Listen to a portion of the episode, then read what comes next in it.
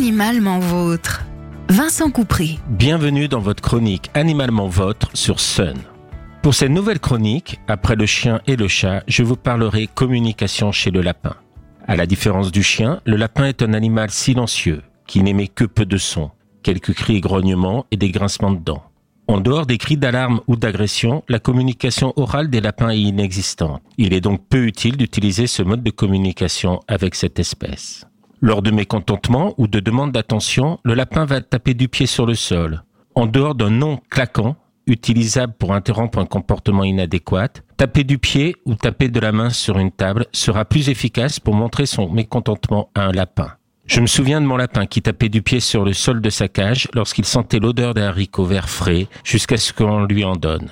Lorsqu'il a peur, le lapin va émettre des signaux d'apaisement immobilité, pupille dilatée, corps aplati avec les membres ramassés, oreilles rabattues en arrière, accélération des rythmes cardiaques et respiratoires. Le lapin peut aussi agresser lorsqu'il a peur. Il redresse son corps, relève la tête et la queue, oreilles dressées en arrière ou sur le côté. La peur n'est pas la seule cause d'agression. La douleur, le manque de stimulation, le stress, les conflits de territoire, l'hypersexualité et la protection maternelle conduisent aussi à des comportements agressifs. Adoptés le plus souvent en animalerie vers l'âge de six semaines, en provenance d'élevages plus ou moins industriels, les lapros auront eu peu de contact avec les humains et seront acquis alors que la période de sociabilisation est déjà bien avancée. Ils seront alors parfois craintifs de l'homme et demanderont une période d'adaptation pour accepter sa présence. Pour cela, il faudra des contacts toujours positifs, ne pas crier, ne jamais punir, caresser le lapin sur le dos et pas sur la tête, sans le soulever tant qu'il ne sera pas en confiance. Il est possible de l'amadouer avec des offrandes alimentaires et il est conseillé de l'approcher en position basse, en dessous du niveau de la cage. Il est aussi indispensable de l'avertir par un son doux de toute intrusion dans son environnement et plus encore avant tout contact.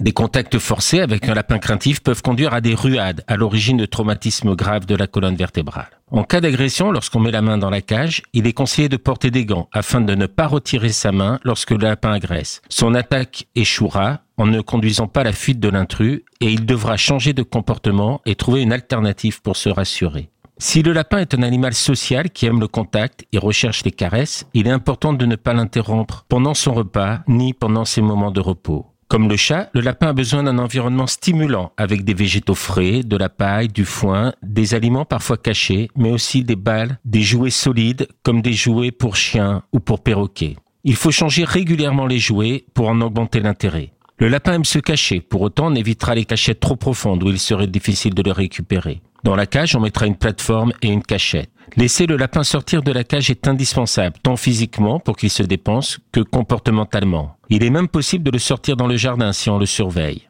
Si on peut jouer avec un lapin, avec des jeux type canne avec un objet que le lapin essaye d'attraper, il faudra éviter tous les jeux de poursuite qui pourraient être responsables d'un stress majeur dans cette espèce habituellement proie de nombreux prédateurs. Un environnement trop peu stimulant peut entraîner une anxiété avec des troubles comme des stéréotypies, des comportements répétés à l'infini, de la boulimie, des destructions, du marquage urinaire et des agressions. Mais on va aussi protéger les plaintes, les fils des mordiments de l'animal avec des gaines ou avec des protections en paille. Le lapin est un animal social qui répond à de nombreuses règles de vie et s'il a l'habitude de faire ses besoins en continu, on peut quand même lui apprendre à éliminer toujours au même endroit, éventuellement dans une litière.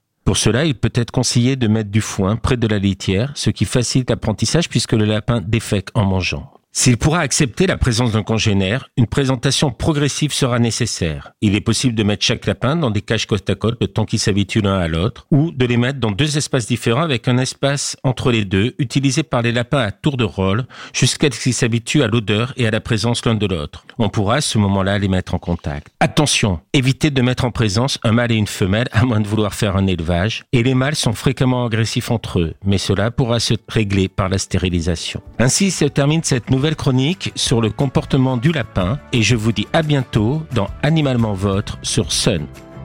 Réécoutez cette chronique sur le site et l'appli de Sun.